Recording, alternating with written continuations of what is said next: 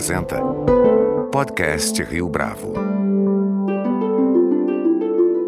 Este é o podcast Rio Bravo, eu sou Fábio Cardoso. A República no Brasil completa 130 anos nesta sexta-feira, 15 de novembro. Ao longo desse período, muito já foi dito a respeito do significado conceitual desse sistema de governo no país. Poucas vezes, no entanto, as análises se dedicam a investigar a maneira como a sociedade brasileira tem reagido a essa forma de governo. O trabalho da historiadora Mary Del Priori ganha relevo precisamente neste quesito. Em seu último trabalho, o quarto volume da série Histórias da Gente Brasileira, lançado em setembro deste ano pela editora Leia, Mary Del Priori detalha as transformações que aconteceram na segunda metade do século XX. E para falar como a população brasileira se conecta com a República, Mary Del Priori é nossa convidada de hoje aqui no podcast Rio Bravo. Mary Del Priori, é um prazer tê-la aqui conosco no podcast Rio Bravo. Muito obrigado. Prazer todo meu, Fábio. Estou encantada aí de poder conversar com você. Seus mais recentes livros sobre a história do Brasil tomam como referência, como caminho preferencial, os testemunhos da gente brasileira. Estou fazendo aqui um trocadilho com o título do livro. A ideia foi colocar gente falando, porque nós temos muitas digressões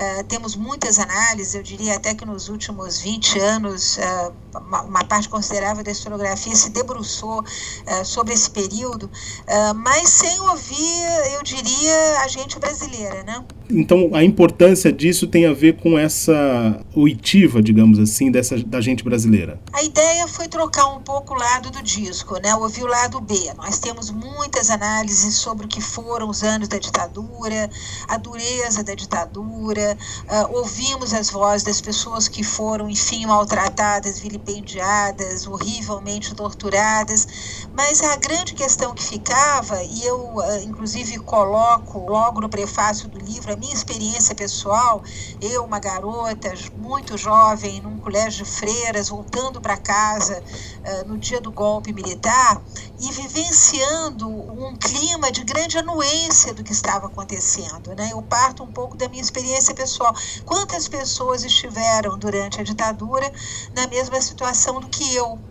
Né? Meus pais, como os pais de muitos, muitas pessoas que estão aí hoje produzindo conhecimento na universidade, uh, de comum acordo com o que estava acontecendo, o pano de fundo era a Guerra Fria. Às vezes a gente esquece de lembrar o quão a Guerra Fria foi uh, dura, eficiente, teve musculatura, sobretudo aqui na América Latina, onde uh, os americanos percebiam, visualizavam um campo fértil para a chegada da esquerda esquerda. Ah, então, recuperar um pouco esse clima, mostrar, tentar entender como é que os brasileiros viveram isso, é que foi o ponto de partida do livro, a começar pela minha própria experiência. E que tipo de história sobre a República, sobre todo esse período, né, esses testemunhos trazem? É muito interessante porque é óbvio que sobre a, o período da ditadura eu colhi através do blog que eu mantinha, uma série de depoimentos que revelam exatamente esse, esse silêncio da sociedade brasileira, uma anuência, eu diria um silêncio anuente, um silêncio conivente, um silêncio uh, conciliador uh, com os anos uh, da ditadura. O ponto de partida dessa reflexão não é meu, é bom que se o diga, é de um um intelectual que eu respeito enormemente, que tem voz ativa até hoje, que é o Daniel Arão Reis, é, que teve ele também uma experiência pessoal diversa da minha nesse, nessa época. Ele foi guerrilheiro, ele foi trocado, né, se não me engano, pelo embaixador alemão, foi viver em Angola, volta para o Brasil e ele começa então como professor da Federal Fluminense uma série de trabalhos para entender justamente essa maioria silenciosa. Então, a hipótese inicial, digamos, do livro não é minha, ela se apoia nos trabalhos que vêm sendo desenvolvidos pelo Daniel e por toda a sua equipe. Ele tem vários uh, orientandos hoje, jovens professores, uh, que justamente uh, foram se perguntar e foram, através de pesquisas, responder o que, que aconteceu, o quem era essa sociedade que anui, que se torna conivente da ditadura né, qual a percepção que ela tem. E é interessante como o crescimento econômico inclusive o título é, é, de um dos capítulos do livro do Daniel, Os Anos de Ouro nos Anos de Chumbo, o crescimento econômico desses anos vai permitir aflorar aqui na nossa sociedade toda uma camada média que deveria também estar sendo melhor estudada, uh, que se torna consumidora. Se torna consumidora porque os militares vão criar projetos estruturais de construção, eles vão criar zilhões de estatais e dessa forma vão oferecer emprego para milhares de pessoas em níveis diferentes que passam a ter alguma coisa que no livro anterior eu mostro, né? Uh, passava por indicações pessoais, o aparelho do Estado é todo preenchido na época do Getúlio por indicações pessoais. Nesse momento você tem abertura de empregos, você tem uma mobilidade social enorme e o brasileiro então vai ter acesso àquilo que ele desconhecia, que é a carteira assinada, que é o 13 terceiro, que são as férias de fim de ano, e o impacto disso, a relação que vai se construir através do consumo, e eu diria que a originalidade do livro talvez resida aí, né? eu vou justamente visitando essas várias áreas de consumo, o impacto, inclusive, da abertura do Brasil uh, para o exterior, graças às telecomunicações, graças à televisão que vai chegar nos lares brasileiros nesse momento, vai torná-lo cada vez mais um consumidor e menos um cidadão. Quer dizer, a pouca preocupação, sobretudo depois da abertura com a vida política e muita identificação com a possibilidade de percorrer os corredores dessa grande catedral moderna que é o shopping center, de ter acesso a essa inovação que é o supermercado, que vai se transformar em hipermercado e que vai ter um impacto enorme na alimentação do brasileiro, enquanto no volume anterior eu estava tratando das comidas brabas, da comida de fome, nesse momento a gente percebe que a dieta, a dieta, do brasileiro vai ser totalmente modificada, que a entrada da mulher no mercado de trabalho vai agilizar também a proliferação de uh, produtos eletrônicos domésticos, os mais variados, que vai também ter um impacto na vida da mulher, facilitando com que ela passe mais tempo na rua do que em casa. E o objetivo do livro é mostrar como o impacto do consumo no cotidiano, nesses gestos que nós repetimos, sobre os quais não pensamos e fazemos inconscientemente, acaba por modelar né, uma forma de ser brasileiro, de viver a brasileira, uh, que de alguma maneira repete, e aí eu uso muito as considerações do Leonardo Avrizia né, no uh, final do livro, nessas relações de, uh, de uma dupla moralidade que permite ao brasileiro ser eh, na vida privada, um indivíduo extremamente conservador, uh, guardando resquício justamente uh, desses anos de chumbo, apoiando o conservadorismo, apoiando regimes fortes, apoiando a homofobia, apoiando o racismo, apoiando o patriarcalismo e o machismo, e na rua, então, identificado a essas novidades do consumo, se mostrar, se exibir, ser, entre aspas, né, um brasileiro identificado com tudo aquilo que é novidade, que é novo, que chega, admitindo uma série de transformações na agenda social.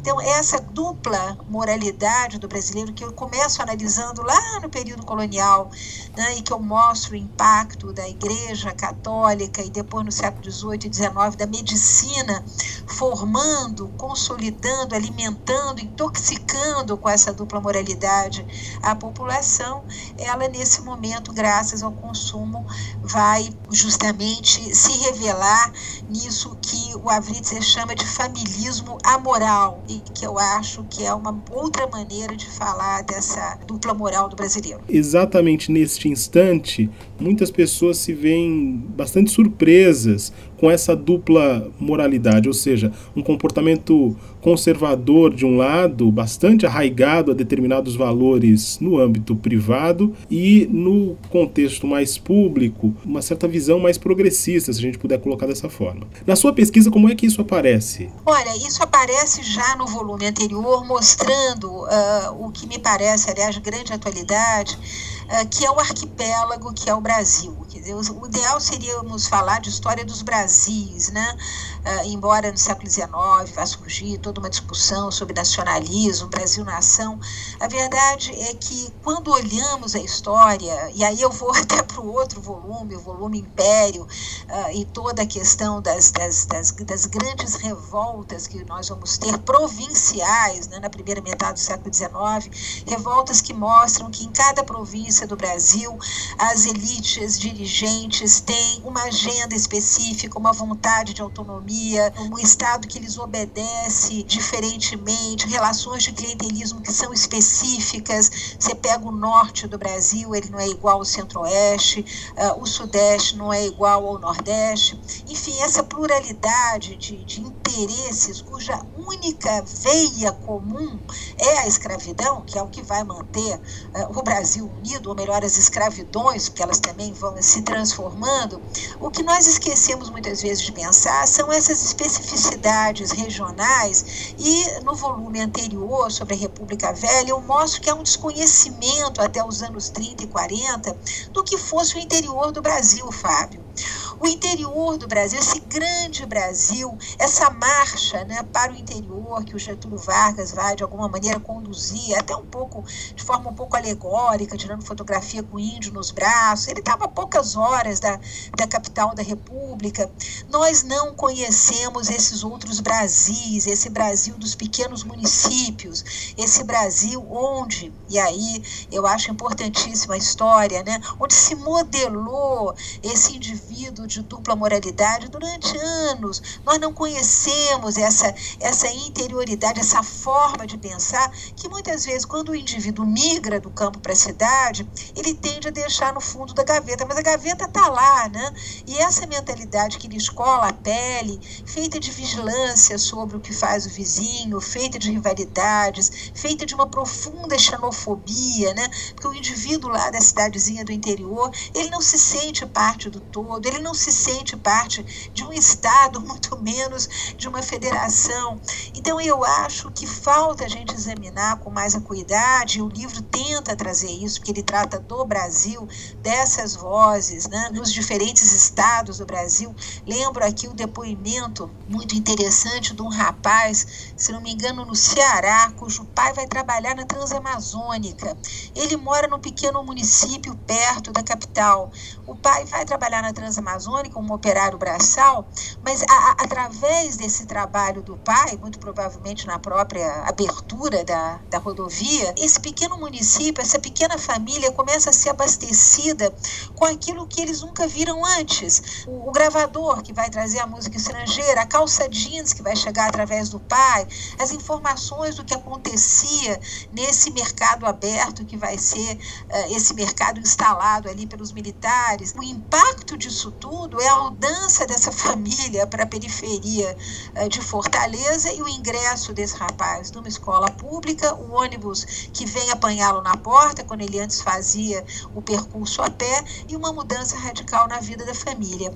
Mas a mentalidade desse rapaz é uma mentalidade conservadora, né? Ele olha para esse passado é, com muita nostalgia e mais com gratidão, porque é esse passado, essa oportunidade que o pai teve, uh, que vai uh, levá-lo a uma mobilidade social cuja expectativa ele não tinha antes. Uh, então, é óbvio que todas essas questões vão construindo essa forma de pensar, essa mentalidade, que é uma palavra que os historiadores dos anos 80 e 90 gostavam muito. Hoje, os interesses da historiografia são outros, então a, a palavra está um pouco abandonada, mas eu a utilizo muito, que eu acho que é uma forma de compreender o Brasil que nos obriga, Fábio, a sair das nossas grandes capitais que subvertem um pouco essa mentalidade, que a fazem dormir dentro das gavetas e olhar como se pensa nos pequenos municípios. Né?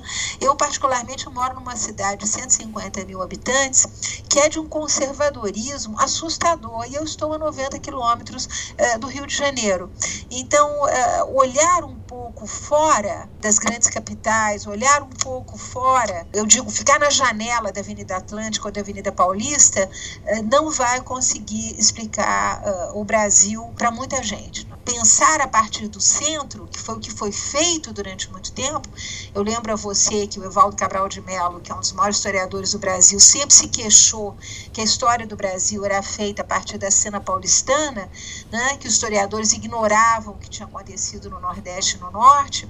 Eu diria que hoje esse paralelo é ainda sensível do momento que nós olhamos das grandes cidades para o interior do Brasil. Como é que a população brasileira assimilou o sentido da República ao longo dos anos? Esse é um grande debate, né? sobretudo nessa semana em que estamos aí uh, discutindo o que foi a República, o impacto da República na população. É óbvio que aquela tese do Tobias Barreto de que uh, os brasileiros teriam assistido bestializados à proclamação vigiu durante muito tempo, mas hoje trabalhos como o do Zé Murilo de Carvalho e seus alunos vêm mostrando uh, que não, que havia uma participação da população nesse processo todo. Ah, eu analisei isso num livro chamado Castelo de Papel, em que eu conto um pouco a proclamação vista do lado uh, da família imperial, e o que se percebe é que há um alinhamento de alguns setores da elite, uh, que, como Gilberto Freire vai mostrar muito bem em Ordem e Progresso, no dia seguinte da proclamação da República, ou seja, quando através da telegrafia as notícias começam a chegar, a adesão à República é imediata e eu diria que nesses setores vale muito pensar o impacto do novo, da necessidade de novo que essas pessoas tinham. Elas tinham a compreensão de que o império, o imperador, não estava atualizando, modernizando o Brasil na velocidade desejada pelas elites.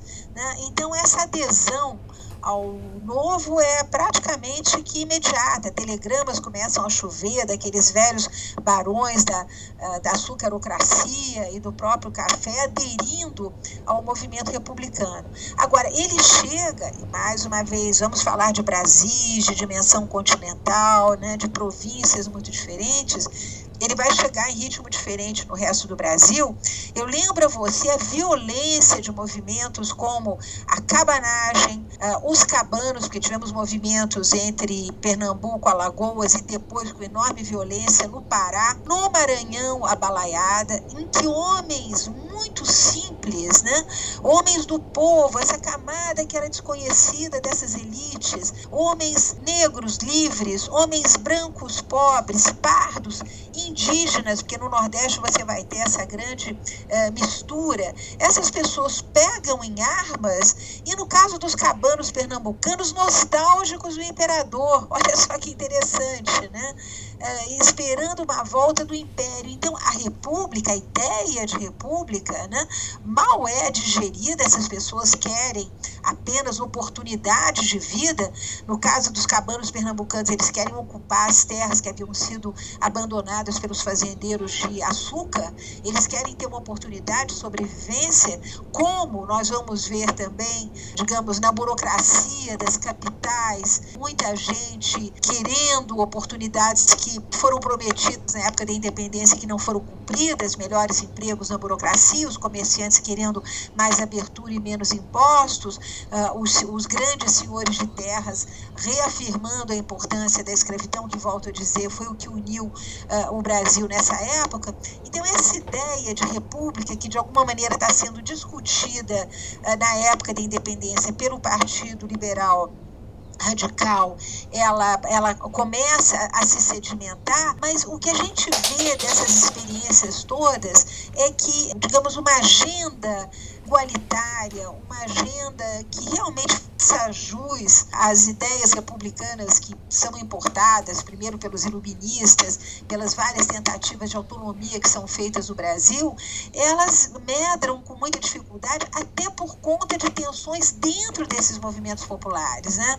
No caso das revoltas regenciais, elas esbarram uh, nas tensões e nos conflitos dentro das próprias uh, lideranças.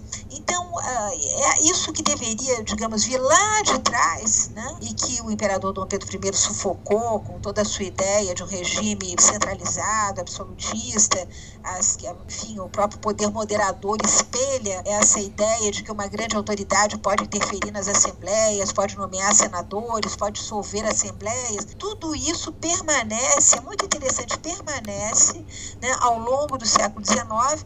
E quando a República é proclamada, exatamente que tipo de noção de república o Brasil tem, nós não sabemos, mas a coisa vai chegar mais uma vez de forma muito específica em cada região, porque eu lembro aqui, Fábio, que você vai ter em alguns, algumas províncias uma reação monárquica.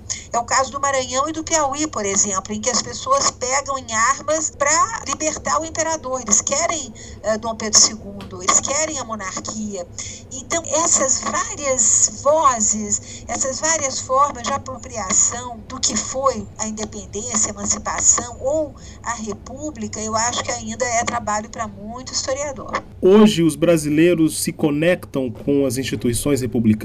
Esses vários brasileiros desses vários Brasis? Uh, olha, Fábio, eu acho que, como eu digo lá na, na conclusão do último volume, eu acho que, uh, como a nossa classe política realmente é constituída por homens que, como dizia Max Weber muito bem, não vivem para a política, mas vivem da política, eu acho que houve uma enorme uh, decepção né, com isso que é a, a, hoje a, o que seria uma democracia liberal. A desigualdade no Brasil uh, não foi absolutamente, é um problema que não foi uh, resolvido, que eu acho que ainda machuca muito o país.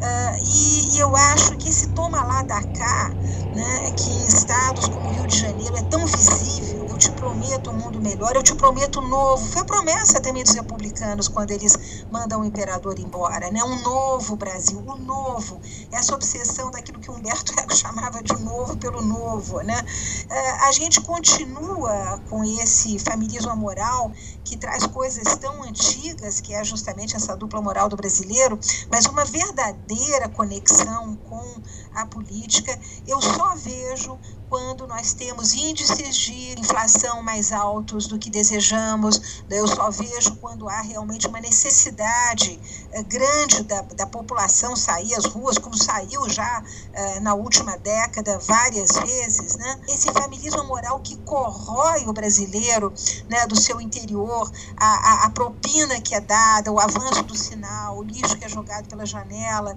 né? tudo isso mostra que nós ainda estamos individualmente eh, muito longe de um sentido de coletividade, de comunidade, de associativismo. Eh, então, eu não vejo muito bem como conectar hoje esse brasileiro que ele também uh, atua né, em dupla mão, cometendo toda a sorte de pequenos delitos e cobrando dos políticos os grandes delitos, eu não sei exatamente como é que nós vamos resolver o nosso problema de conexão com a política, tendo um quadro político tão desolador que, desde a colônia, como eu digo, acaba por fazer parte dessa nossa cultura. Professora Mary Del Priori, muito obrigado pela sua entrevista aqui ao podcast Rio Bravo. Prazer todo meu. Este foi mais um podcast Rio Bravo. A nossa lista completa de entrevistas entrevistas está disponível no Deezer, Google Podcasts, no iTunes, no SoundCloud e no Spotify. Você pode comentar essa entrevista no nosso perfil do Twitter, arroba podcast Rio Bravo, e também no Facebook da Rio Bravo.